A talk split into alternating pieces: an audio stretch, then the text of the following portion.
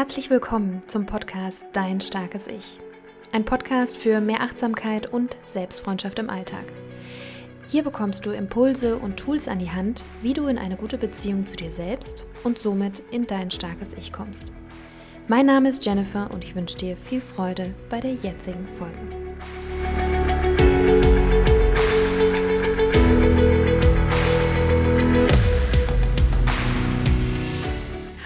Und herzlich willkommen zu einer weiteren Folge des Podcasts Dein starkes Ich.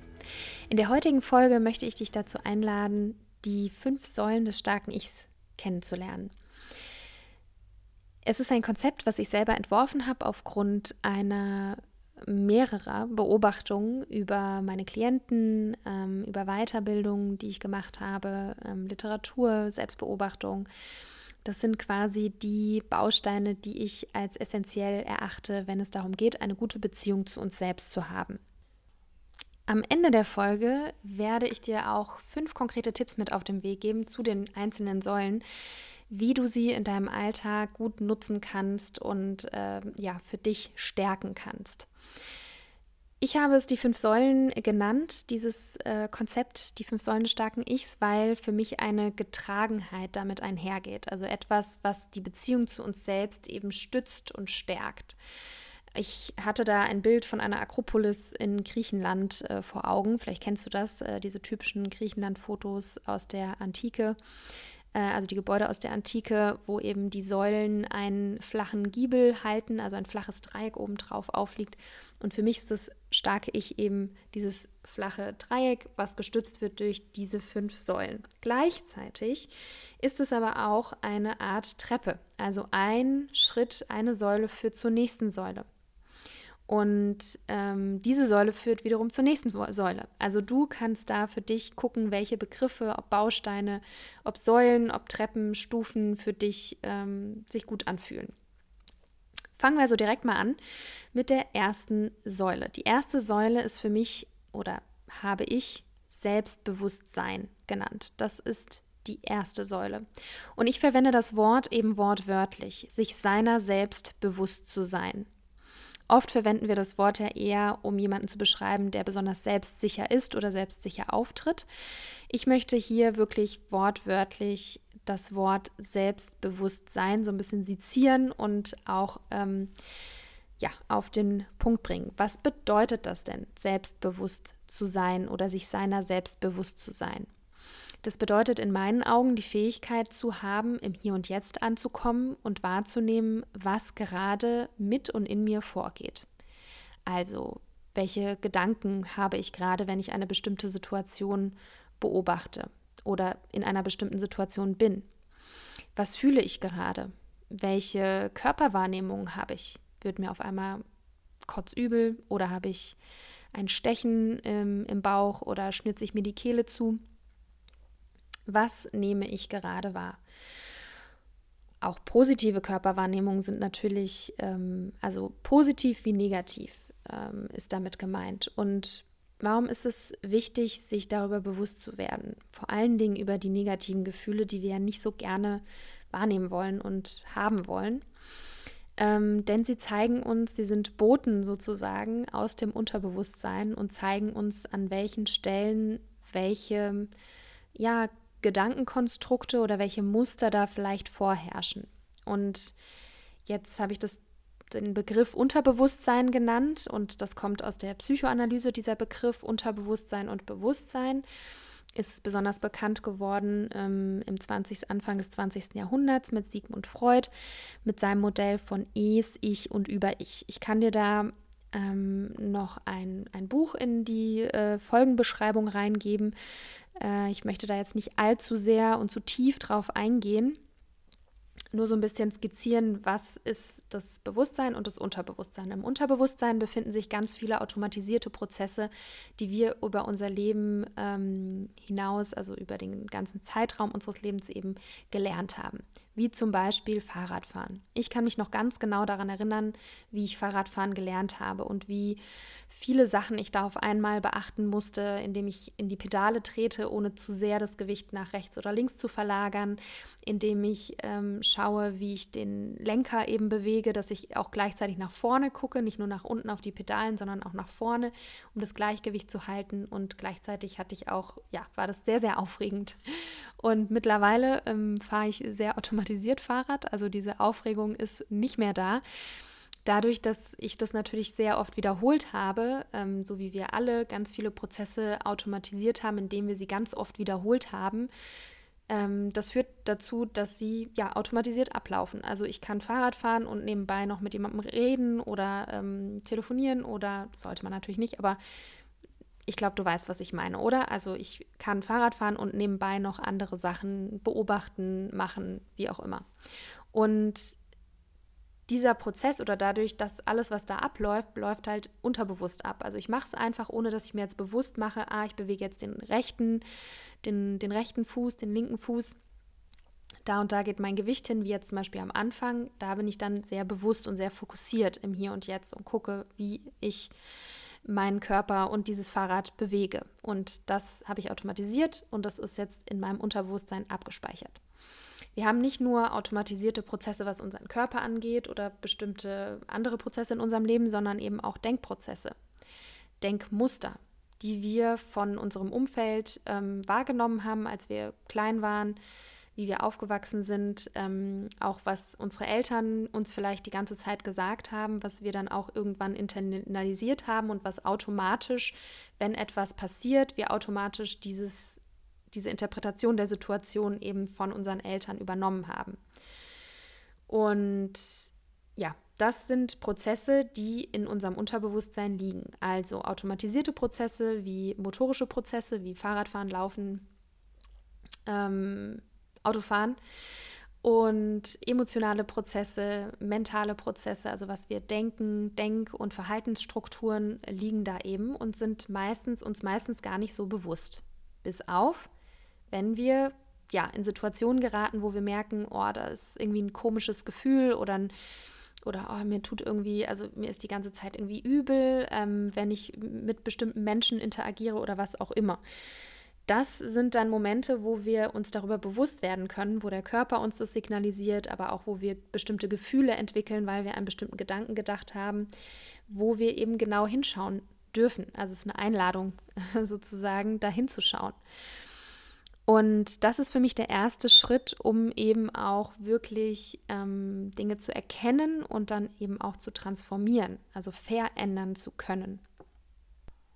Und in diesen Situationen eben bewusst zu sein, ermöglicht uns wirklich diese Dinge wahrzunehmen, also Gefühle, Gedanken, Körperwahrnehmung und diesen automatisierten Verhaltensdenkmuster, die uns jetzt nicht besonders gut tun, auf die Schliche zu kommen. Und für mich ist da ein Bild besonders einprägsam gewesen. Und zwar, das ist so eine kleine Geschichte, wie wenn du jetzt zum Beispiel abends oder nachts auf die Toilette musst und durch eine dunkle Wohnung gehst, vielleicht kennst du diese Wohnung auch nicht, ja, du bist bei Freunden zu Besuch und gehst dann nachts auf die Toilette und hast keine Taschenlampe dabei, dann stößt du dich ja an bestimmten Dingen, an, an Möbelstücken, du trittst vielleicht auf Kinderspielzeug drauf oder was weiß ich. Ähm, und weißt nicht so recht, ne, wo, wo du jetzt gerade deinen Fuß hinsetzen sollst. Und wenn du eine Taschenlampe dabei hast, dann kannst du auf das leuchten, A, wo du hinläufst, aber kannst auch, wenn du auf irgendwas drauf trittst oder dich auf, an irgendwas stößt, da den Lichtkegel hin verlegen und bemerken, was da eigentlich ist. Was ist das, woran du dich gestoßen hast? Und indem du wahrnimmst, woran du dich gestoßen hast, kannst du entweder drumherum gehen oder du kannst äh, das verschieben oder so, wenn du da länger zu Besuch bist und ähm, das Gefühl hast, das steht irgendwie dir im Weg, ähm, auf dem Weg dahin, dann äh, kannst du da auch aktiv werden, sage ich jetzt mal. Ähm, das ist alles sinnbildlich zu betrachten natürlich an der Stelle, kleiner Disclaimer. Aber vielleicht verstehst du, was ich meine. Also dieses Unterbewusstsein, das, was wir die ganze Zeit automatisiert denken, äh, fühlen, ähm, wahrnehmen, das sind Prozesse, die wie im dunklen Tappen sozusagen sind. Und gerade wenn wir uns unwohl fühlen, wissen wir nicht, woran wir uns stoßen. Wir wissen nicht, dass immer, wenn diese Situation aufkommt, wir uns an derselben Sache immer wieder stoßen. Und es ist unangenehm, es tut weh und wir wissen aber nicht, was es ist. Und ein Bewusstsein ermöglicht uns, einen Lichtkegel drauf zu lenken und wirklich zu sehen, was ist das, woran ich mich jetzt gerade stoße oder was gerade das Problem ist, ja, in, in, in meinem System. Also halten wir fest, dass ähm, die erste Säule das Selbstbewusstsein ist, was in, so wie ich es verwende, darum geht, sich seiner selbst bewusst zu werden, bewusst zu sein. Und was passiert, wenn wir achtsam sind und wenn wir uns darüber bewusst werden, was in uns passiert? Dann bemerken wir natürlich, dass da nicht nur angenehme Gefühle und Gedanken sind, sondern auch schmerzhafte Gedanken und Gefühle. Wer gibt schon gerne zu, dass ähm, er oder sie neidisch ist, am besten noch auf die beste Freundin, den besten Freund oder auf ein Familienmitglied? Wer möchte schon gerne die eigene Angst ähm, der eigenen Angst begegnen oder der eigenen Ohnmacht. Ähm, das sind alles Emotionen oder Gedanken, Gefühle, die wir ja, am liebsten ja nicht so wirklich spüren wollen, die wir am liebsten weghaben wollen. Und ähm, wenn wir das aber tun, wenn wir es verdrängen, dann verspielen wir so ein bisschen die Chance zu sehen, woher es kommt und das auch für uns zu transformieren und äh, uns eben nicht immer an denselben Sachen zu stoßen. Dazu komme ich dann aber auch gleich nochmal. Wir kommen nämlich jetzt zur zweiten Säule, zur Selbstannahme. Und in dem Moment geht es darum, das, was du bewusst wahrgenommen hast, erstmal anzunehmen. Was bedeutet annehmen? Annehmen bedeutet, dass das, was du gerade wahrgenommen hast, erstmal da sein darf. Dass es okay ist, dass es da ist. Und vielleicht denkst du jetzt, ja, aber was ist, wenn ich jetzt meinem Gegenüber eigentlich gerne eine Ohrfeige geben würde, zum Beispiel? Das bedeutet nicht, also das bedeutet in dem Fall, du nimmst wahr, was nimmst du wahr? Du nimmst diesen Gedanken wahr, ich würde diese Person gerne ohrfeigen. Welche Gefühle hast du da, welche Körpersensationen? Das bedeutet erstmal be sich bewusst werden und annehmen ist erstmal zu sagen, hey, es ist okay, dass es da ist. Das bedeutet nicht, dass du dieser Person jetzt eine Ohrfeige geben sollst und dass es okay ist. Also annehmen bedeutet nicht, dass wir das, was wir wahrgenommen haben und auch annehmen, für gut befinden oder danach handeln sollten. Aber es bringt eine gewisse Entspannung rein. Statt dagegen anzukämpfen mit aller Macht, es nicht, zu, nicht fühlen zu wollen, nicht denken zu wollen, verspielen wir so auch so ein bisschen den Moment, das wahrzunehmen, was da gerade ist. Und indem es da sein darf, indem es erstmal da ist, kommt nicht nur eine Entspannung rein, sondern wir können uns auch das anschauen, was da gerade ist. Und indem wir das eben nicht beurteilen, nicht bewerten und sagen, oh, das darf ich nicht denken, das darf ich nicht fühlen, ähm, dadurch haben wir eben die Möglichkeit, wirklich auch tiefer zu gehen und wirklich zu schauen, woher das kommt. Da kommen wir dann nämlich zur nächsten Säule. Was bei der Annahme so ein bisschen schwierig ist ähm, oder was uns oftmals schwer fällt, ist, dass wir bestimmte Emotionen, gerade Emotionen nicht so wirklich annehmen können, weil wir nie gelernt haben, wie wir damit umzugehen haben. Also gerade Wut zum Beispiel ist, ist so ein Thema. Als Kinder, wenn wir wütend waren oder geworden sind, sind wir vielleicht auf unser Zimmer geschickt worden oder rausgeschickt worden oder durften dann nicht mehr mitmachen. Und als Kinder sind wir ja erstmal pure Emotionen und können ja gar nicht rational begreifen, dass das jetzt in dem Kontext nicht verhältnismäßig ist, wegen einem Schokoriegel komplett die Fassung zu verlieren und im Supermarkt auf dem Boden kreischend sich rumzuwälzen. Ja, das, versteht man als Kind nicht so. Jetzt ist man natürlich in gewissen Erziehungsratgebern und, und auch in der Forschung so weit, ähm, dass man da Ansätze hat, wie man damit umgeht, aber meistens ist es immer noch was, was äh, total schwer ist für, für Eltern, Erziehungsberechtigte oder auch das Umfeld damit umzugehen, mit Wut, mit so einer sehr, sehr starken Emotion oder mit Trauer, dass wir Trauer, ja, am liebsten weghaben wollen oder wollen, dass es der Person wieder gut geht, wollen sie aufmuntern oder vielleicht kennst du das auch noch, dass du als Kind gesagt bekommen hast, hey, sei doch nicht traurig, es wird alles gut, ähm, hier hast du ein Lolli oder was auch immer oder ne, wenn du hingefallen bist, dass das Aua jetzt irgendwie, wenn man drauf pustet, wegfliegt oder was weiß ich, was es da für Möglichkeiten gab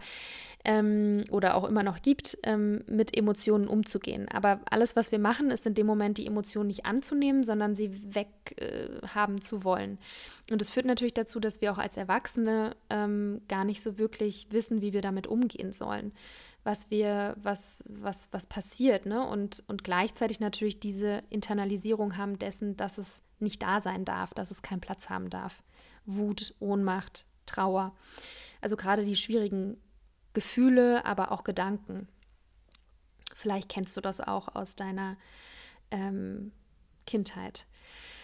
Und wie schon erwähnt, akzeptieren heißt nicht, dass wir damit einverstanden sind, was wir wahrnehmen, dass wir danach handeln sollten, dass das gut ist, was wir da wahrnehmen oder schlecht. Also wir sollten es generell nicht bewerten, sondern erstmal als etwas wahrnehmen, was erstmal da ist und was auch erstmal da sein darf. Und indem wir es eben da sein lassen, kommt nicht nur eine Entspannung rein, sondern eben auch die Möglichkeit für uns in die dritte Säule des starken Ichs zu kommen, ins Selbstverständnis. Auch dieses Wort nehme ich wortwörtlich da geht es mir darum, ein Verständnis meiner selbst zu entwickeln. Und es geht wirklich darum, zu verstehen, was in mir passiert, warum diese Reaktionen kommen, warum diese Gefühle da sind, warum diese Gedanken da sind. Und ich glaube, dass da in dem Verständnis und auch in dem Forschergeist, den wir dadurch entwickeln, also wirklich versuchen, neutral, ohne uns selbst abzuwerten, diese Emotion, diesen Gedanken anzunehmen, wahrzunehmen und wirklich auf die Ursache zu gehen. Also wenn wir jetzt das Beispiel von der Ohrfeige nehmen. Du möchtest deinem Gegenüber gerne eine Ohrfeige verpassen. Ähm, dann kannst du dich natürlich, vor allen Dingen wahrscheinlich eher im Nachgang, dann fragen, hm, warum wollte ich dieser Person gerade eine Ohrfeige verpassen? Ich war extrem wütend. Warum? Was, was, was steckte da dahinter? Woher, woher kam das? weil du dich ungerecht behandelt gefühlt hast, weil du das Gefühl hast, das war nicht, das war nicht in Ordnung, weil du dich wehren wolltest, weil du dich hilflos gefühlt hast. Also da gibt es ganz, ganz viele Ansätze, warum dieser Gedanke da war. Vielleicht ist es aber auch ein Muster gewesen, was du aus deiner Kindheit kennt, das, kennst, dass ähm, immer wenn etwas Bestimmtes passiert ist, du geohrfeigt wurdest oder dein ein Elternteil geohrfeigt hat. Ähm, und das für dich so ein Automatismus ist, ja. Das ist jetzt ein sehr abstruses Beispiel, aber mir ist das gerade so äh, spontan eingefallen. Ich hoffe, du verstehst, äh, was ich meine. Und ähm, genau, dieses Selbstverständnis, das Verständnis darüber, woher unsere Gefühle, unsere Gedanken kommen, die wir wahrscheinlich ähm, ja über die Jahre einfach für uns unterbewusst geschlussfolgert haben oder die durch Wiederholung eben, dadurch, dass uns diese Sätze immer wieder gesagt wurden in unserer Kindheit, die wir wahrgenommen haben, durch unser Umfeld, Umfeld in der Schule, ähm, in der Familie. Ja, dass wir da eben gucken, okay, ähm, daher kommt dieser Gedanke, dieses Gefühl. Und dann, was machen wir dann, wenn wir das jetzt für uns eruiert haben, woher das kommt? Dann kommen wir in die vierte Säule des starken Ichs, in die Selbstverantwortung. Und damit meine ich, dass wir für uns entscheiden können, wie wir damit umgehen wollen, vor allen Dingen in Zukunft. Denn meiner Meinung nach haben wir unser Leben in gewisser Weise in der Hand. Und wahrscheinlich denkst du jetzt, ja, aber es kann, es kann doch gar nicht sein. Es gibt doch Dinge, die man nicht, die man nicht vorhersagen kann, ähm, wie zum Beispiel Trennung oder Tod oder Krankheit. Ähm, das stimmt. Also auf die Dinge, die uns im Leben passieren, haben wir keinen Einfluss, keinen direkten Einfluss. Also manchmal schon, aber manchmal eben auch nicht. Wir haben aber immer einen Einfluss darauf, wie wir auf die Dinge reagieren, wie wir in den Momenten mit uns selber umgehen, wie unser starkes Ich eben in den Momenten aufgestellt ist und wie wir ja mit uns selber umgehen wollen, handeln wollen oder auch einfach annehmen wollen. Und um dir hier ein kleines Beispiel zu geben, ähm, ganz minimales Beispiel, aber wenn du jetzt zum Beispiel in Stau kommst und eigentlich immer die, diese Angewohnheit hast, dich zum Beispiel aufzuregen, dass für dich auch schon komplett normal ist, dass wenn Stau ist, du total ausrastest und äh, dich aufregst. Und in dem Moment, in dem du dir darüber bewusst wirst, so, hey, wow, ich äh, reg mich hier total auf, ähm, okay, da ist jetzt erstmal Wut da, da ist jetzt erstmal Frust da, ja, ähm, das erstmal anzunehmen und dann vielleicht zu verstehen, jetzt vielleicht nicht in dem Moment, wo es sehr akut ist, aber dann im Nachhinein zu verstehen, okay, wie, woher kommt es? Ja, was, was ist da der Auslöser gewesen? Der Auslöser war vielleicht, dass du einen wichtigen Termin hattest und diesen Termin eben ein, also in diesem Termin einen guten Eindruck ähm, hinterlassen wolltest und das Gefühl hast, dass wenn jetzt, wenn du jetzt zu spät kommst, dass du keinen guten Eindruck mehr äh, hinterlassen kannst. Und das sind natürlich so Prozesse, die dann in unserem Gehirn einfach so automatisch ablaufen. Und deine Coping-Strategie ist in dem Moment eben zu brüllen oder, oder dich aufzuregen, ja. Ähm, aber es gibt ja auch andere Strategien. Also du kannst in der Situation ja nicht den Stau nicht beeinflussen, ob du dich jetzt aufregst oder nicht. Du kannst aber beeinflussen, wie du dich in diesem Moment eben verhältst. Und indem du vielleicht für dich Strategien entwickelt hast, wie kannst du mit, mit so unvorhergesehenen Ereignissen umgehen? Was für Strategien kannst du da für dich entwickeln? Kannst du für dich eben auch entscheiden zu sagen, ich möchte mich eigentlich gar nicht mehr so aufregen, es tut mir eigentlich gar nicht gut. Ähm, und das kommt vielleicht, weil mein Vater sich die ganze Zeit im Stau aufgeregt hat und ich das einfach so übernommen habe, dass ich merke, okay, wenn mir irgendwas nicht passt oder wenn Stau ist, dann muss ich brüllen. So. Und dann kannst du dich halt fragen, okay, will ich das? Kann ja auch sein, dass du sagst, ja, das ist für mich ein guter Stressausgleich. Äh, dann ist da natürlich kein Problem dahinter. Aber wenn du merkst, nee, das tut mir nicht gut und das will ich eigentlich gar nicht, ich will die Zeit für mich vielleicht produktiv nutzen, dass ich gucke, dass ich erstmal für mich sorge, dass ich den Termin vielleicht verschiebe ähm, oder der Person eine Nachricht schreibe, dass ich eine schöne Musik höre, dass ich einen Podcast höre, der mich weiterbringt. Also in dem Moment, ähm, wenn du merkst, dass es auch vor allen Dingen wiederholendes Muster ist, kannst du eben für dich auch äh, feststellen, okay, innehalten, annehmen, also diese drei sollen eben durchgehen, das Verständnis dafür aufbringen, okay, woher, woher kommt das, äh, warum mache ich das, was sind so die Faktoren, die dahinter stehen? Und wie kann ich da jetzt in die Selbstverantwortung gehen, was kann ich beim nächsten Mal eben machen, ja, damit das nicht wieder so eskaliert, wenn du das verändern möchtest. Und ich glaube, dass es total wichtig ist, dass wir uns bewusst darüber werden, dass wir, dass wir unser Leben oder wie wir unser Leben wollen, wie wir darauf reagieren wollen, vor allen Dingen selbst in der Hand haben. Und wenn wir nicht in der Mitte unseres Lebens ähm, aufwachen wollen und merken wollen, dass wir ein fremdes Leben gelebt haben, weil wir nach den Mustern oder nach den ja, nach den Mustern unserer Erziehungsberechtigten oder der Gesellschaft ähm, gelebt haben und vielleicht nicht nach unseren eigenen, dann müssen wir in dem Moment eben oder jetzt uns bewusst darüber werden, was in uns passiert und wie wir damit umgehen wollen, was die Alternativen sind. Und was gibt dir die Möglichkeit, wirklich in die Rolle des Handelnden zu kommen und nicht in die Rolle des Opfers zu schlüpfen. Denn ganz oft, und das ist auch eine Prägung, das ist auch so, wie wir teilweise auch gesellschaftlich aufwachsen, dass wir das Gefühl haben, wir können nichts verändern, wir können eh nichts machen. Die Situation ist halt so, wie sie ist. Ja, in manchen Situationen kann man nichts ändern, aber man kann immer ändern, wie wir darauf reagieren wollen, wie wir, welchen Sinn wir der Situation geben. Zum Beispiel kann eine Sache der Selbstverantwortung sein, zu sagen, ich übernehme Verantwortung darüber, wie ich die Dinge wahrnehmen möchte und wie ich ähm, in den Zeiten mit mir und meinem Umfeld umgehen möchte. Und wenn wir das eben auch für uns durchsetzen, dass wir das, was wir erkennen, auch wirklich umsetzen, ins Handeln kommen und wirklich was verändern, die Verantwortung für uns und unser Leben übernehmen, in die Hand nehmen, dann entsteht auch Selbstvertrauen.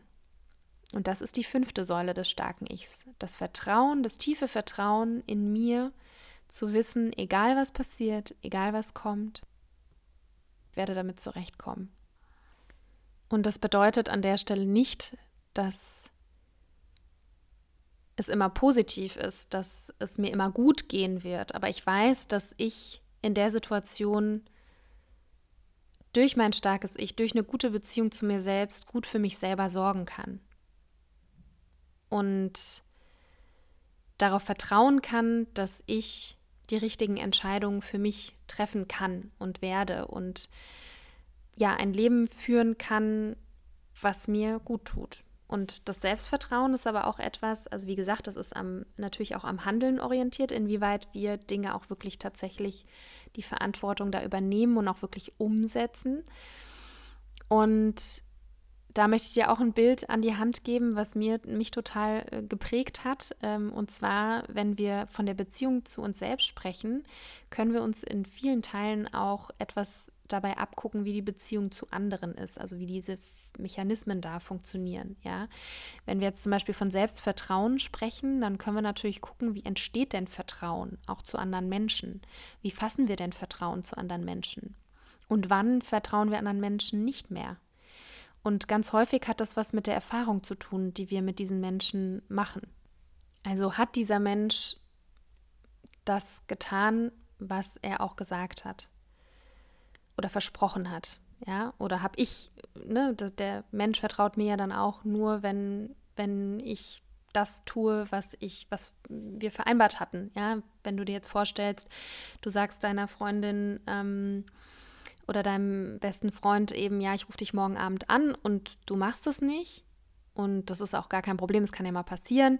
Aber wenn du das jetzt wiederholt nicht tust, also wenn du es jetzt 10, 20 Mal immer wieder sagst, ja, ich rufe dich heute Abend an und dann nicht anrufst, irgendwann wird die Person sich denken, also ne, es kommt ja dann immer auf die Verhältnisse an, aber meistens passiert es dann, dass die Person dann denken wird, hm, das nächste Mal, wenn du dann sagen wirst, ja, ich rufe dich heute Abend an, wird die Person wahrscheinlich denken, naja, ob die Person da wirklich anruft, hm, wahrscheinlich eher nicht. Also das Vertrauen ist ja dann da, auch so ein Stück weit erschüttert. Das ist jetzt natürlich ein sehr leichtes Beispiel. Ähm, aber ich glaube, du verstehst, was ich meine. Ähm, das, was wir zu anderen sagen und wenn wir das dann nicht machen, das erschüttert dann lang über kurz oder lang eben das Vertrauen in uns. Dass die Menschen merken, hey, die Person sagt ständig etwas, aber sie macht nichts. Hm, komisch. Und genauso ist es mit uns selbst auch, mit der Beziehung zu uns selbst. Wenn wir selber uns Dinge vornehmen und sagen, ich mache das, ich gehe morgen joggen zum Beispiel, weil ich weiß, dass es mir gut tut, dass ich Bewegung brauche, dass ich mich danach gut fühlen werde und es dann nicht machen, dann untergraben wir sozusagen unser Selbstvertrauen immer und immer wieder. Und deswegen dürfen wir natürlich auch den Fokus darauf setzen, ähm, wo wir uns selbst schon vertraut haben und das Vertrauen auch eingehalten haben. Also das eine ist, dass wir das tun, was wir uns selber auch vornehmen und sagen. Und das andere ist, dass wir aber auch den Fokus darauf setzen, auf das, was wir eben schon geschafft haben, was wir schon eingehalten haben. Dadurch wächst unser Selbstvertrauen eben auch, dass wir gesehen haben, dass wir in gewissen Situationen eben danach gehandelt haben, wie wir handeln wollten. Und das ist sozusagen der zweite Teil von Selbstvertrauen. Also das eine ist eben, dass wir das tun, was wir, was wir uns selber auch vorgenommen haben, was wir uns selber sagen. Und das zweite ist, dass wir auch den Fokus darauf legen, auf das, was wir schon erreicht haben. Denn ganz oft sind wir unsere schärfsten Kritiker ähm, und sehen immer das, was wir noch nicht gemacht haben, was wir noch nicht können ähm, und wo wir vielleicht noch nicht so gehandelt haben, wie wir gerne hätten handeln wollen, aber dass wir ja dann oft die Ereignisse auch nicht vor Augen haben, wo wir schon was verändert haben, wo wir schon anders handeln, als wir früher gehandelt hätten. Also wir selber verändern uns ja stetig weiter und das wirklich wahrzunehmen, ähm, uns sich bewusst zu machen, das stärkt eben auch unser Selbstvertrauen. Und ja, diese fünf Säulen, also das Selbstbewusstsein, sich bewusst zu werden, welche Prozesse in uns passieren, das, die Selbstannahme, das anzunehmen, was wir wirklich wahrgenommen haben, das Verstehen zu lernen, das Selbstverständnis, die dritte Säule, wirklich zu verstehen, woher das kommt, warum das so ist. Und dann in die Selbstverantwortung zu kommen, die vierte Säule und zu sagen, okay, das und das habe ich jetzt für mich erkannt und ich wähle bewusst für mich meine Strategien, um A, mit der Situation umzugehen oder diese Situation zu verändern. Und dadurch entsteht eben die fünfte Säule, das Selbstvertrauen. Vielleicht verstehst du jetzt, was ich meinte, wenn ich von einer Treppe sprach, dass es quasi auch so ein bisschen aufeinander aufbaut. Aber alle fünf sind auch gleichzeitig wichtig und tragen das starke Ich eben auch. Oder Bauklotz, wie auch immer du das nennen möchtest. Und eine gute Beziehung zu uns selbst zu haben oder ein starkes Ich zu haben in dem Fall, ist eben ein Prozess. Und es ist etwas, was immer wieder von neuem und immer wieder durch Wiederholung eben, ja, erfahren werden darf. Und dass es eben kein Programm ist, was wir einmal installieren und was dann läuft, sondern dass wir ganz oft verschiedene Dinge vielleicht für uns erkennen, aber dann nicht direkt umsetzen können oder wir brauchen Zeit, um das, was wir wahrgenommen haben, wirklich zu verstehen, zu verstehen, woher es kommt. Ganz oft verstehen wir es auch nicht auf Anhieb, sondern indem wir das erstmal wahrnehmen und sehen, aha, immer wenn eine bestimmte Situation passiert, habe ich bestimmte Reaktionsmuster oder bestimmte Gefühle und verstehe vielleicht noch nicht so ganz, woher das kommt oder was ich da, ähm, was ich da für mich verstehen kann. Und das kommt dann einfach auch im Laufe der Zeit. Und deswegen ist das als ein Prozess zu, ähm, zu sehen. Und ich habe da auch wieder ein schönes Bild ähm, im Kopf, was mir total viel Kraft gibt auch ähm, und was ich äh, sehr schön finde. Das Bild ist von Gerald Hüther, einem äh, deutschen Neurologen, also Wissenschaftler, der sich mit dem Gehirn, mit der Struktur des Gehirns eben auch befasst und mit Lernprozessen. Und er hat das Bild ähm, genannt dieser Verschaltung, die wir im Gehirn haben. Also wenn wir einen Reiz wahrnehmen und eine Reaktion unmittelbar danach haben, dann ist das eine neuronale Verknüpfung. Und er hat das verglichen mit dem Bild einer Autobahn. Also, dass wir irgendwann gar nicht mehr wahrnehmen, dass wir diese Reaktion sofort hatten. Also, dass wir gar nicht mehr, das ist wieder dieses Unterbewusste, dass wir eben äh, unterbewusst etwas erkannt haben und direkt darauf reagiert haben und gar nicht so uns bewusst gemacht haben, aha, jetzt habe ich auf diese Situation, diese Situation tritt ein und darauf reagiere ich jetzt so, sondern es ist eine ganz schnelle Reaktion. Vielleicht kennst du das auch. Das ist meistens so Affektreaktion. Und das ist dann quasi die Autobahn. Ja? Also wir haben einen Reiz und sofort kommt die Reaktion. Zack, wir sind mit 250 Sachen irgendwie auf der Autobahn und handeln direkt.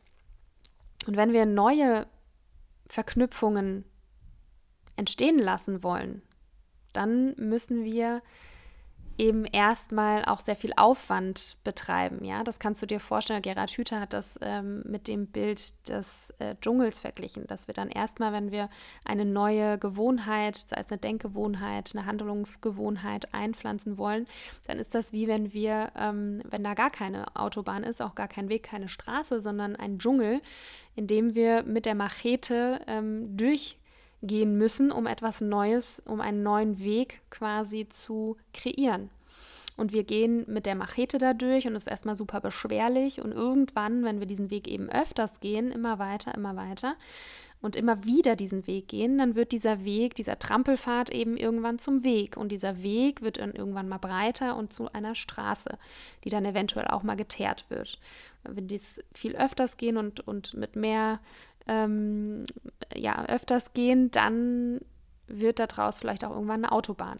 Und dann ist das unsere neue Gewohnheit, die wir auf einen Reiz quasi sofort, wie wir auf einen Reiz sofort reagieren. Und manchmal, gerade wenn wir jetzt unachtsam sind, passiert es natürlich, dass wir jetzt statt den beschwerlichen Trampelpfad dann doch die Autobahn nehmen, ja, ähm, weil ja, weil wir gerade in dem Moment nicht wirklich achtsam sind und das unser altes Reaktionsmuster ist.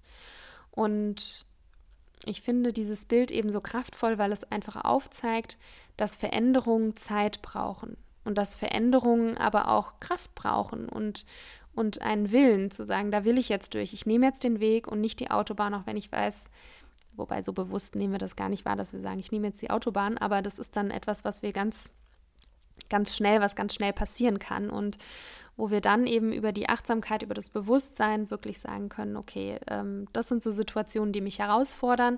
Wie möchte ich in Zukunft damit umgehen? Und was kann ich dann tun, wenn diese Situation kommt? Kann ich besonders achtsam in dem Moment sein und sagen, na, ich will aber die andere Richtung gehen. Und ähm, ja, das ist so ein bisschen ein Bild, was ich dir noch mitgeben wollte, ähm, um eben aufzuzeigen, dass sowohl die Beziehung zu uns selbst, aber auch Veränderungsprozesse eben Zeit brauchen und Wiederholung brauchen, bis sie wirklich bei uns ankommen, bis sie wirklich internalisiert sind ähm, und wir sie wirklich dann auch automatisch, so wie dieser Reiz die Autobahn nimmt, automatisch ausführen können. So, das waren die fünf Säulen des starken Ichs. Und ich hatte dir ja schon gesagt, dass ich dir Übungen mit an die Hand geben wollte und die gebe ich dir jetzt hier mit. Also für die erste Säule, das Selbstbewusstsein, kannst du dir am Tag einen Moment nehmen, in dem du erstmal vier tiefe Atemzüge nimmst. Und deine Aufmerksamkeit ist in dem Moment wirklich auf dich und deinen Körper gerichtet. Also während du diese Atemzüge ein- und ausatmest, bemerkst du quasi oder kannst deine Aufmerksamkeit auf ja, auf dein Inneres, den Fokus nach innen richten, auf dein Inneres richten und gucken, wie fühlt sich dein Körper an? Wo gibt es Stellen, die angespannt sind? Gibt es Stellen, die entspannt sind? Was kannst du noch wahrnehmen? Sind da Gedanken, Gefühle? Das ist erstmal so der erste Step, da eine Entschleunigung reinzubringen kannst es für dich als ein Ritual nehmen, dass du es an einem bestimmten, einer bestimmten Stelle am Tag eben praktizierst oder immer mal, wenn du dran denkst, ähm, innezuhalten. Bei der zweiten Säule der Selbstannahme geht es darum, dass du beim nächsten Mal, wenn du dich irgendwo unwohl fühlst, mal versuchst, auch ins Hier und Jetzt zu kommen, in dir hineinzuhorchen und zu schauen, was da gerade passiert und vielleicht auch beobachten kannst, wie sich diese Gedanken und Gefühle eben auch verändern. Und das einfach nur beobachtest, ohne es zu bewerten, ohne zu sagen, es ist gut, es ist schlecht, das sollte ich, das sollte ich nicht, sondern einfach mal versuchen, nur da sein zu lassen und wahrzunehmen.